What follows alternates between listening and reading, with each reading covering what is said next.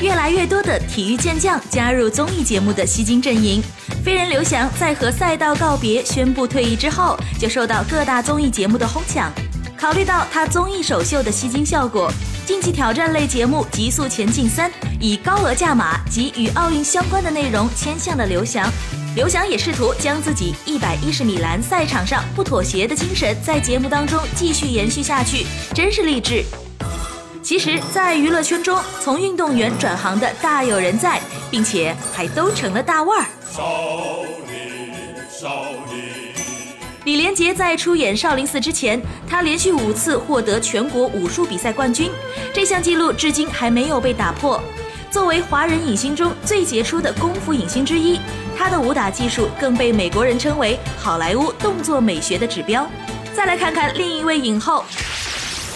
陶虹今年十八岁，她身高是一米六一，她的体重呢是五十公斤，她是八四年入队的选手。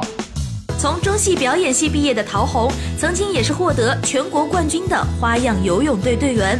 但在九三年，他凭借着《阳光灿烂的日子》和《黑眼睛》两部电影，踏上了影后之路。现在想想，陶虹那标志性的俏皮笑容和花样游泳的气质，还真是如出一辙。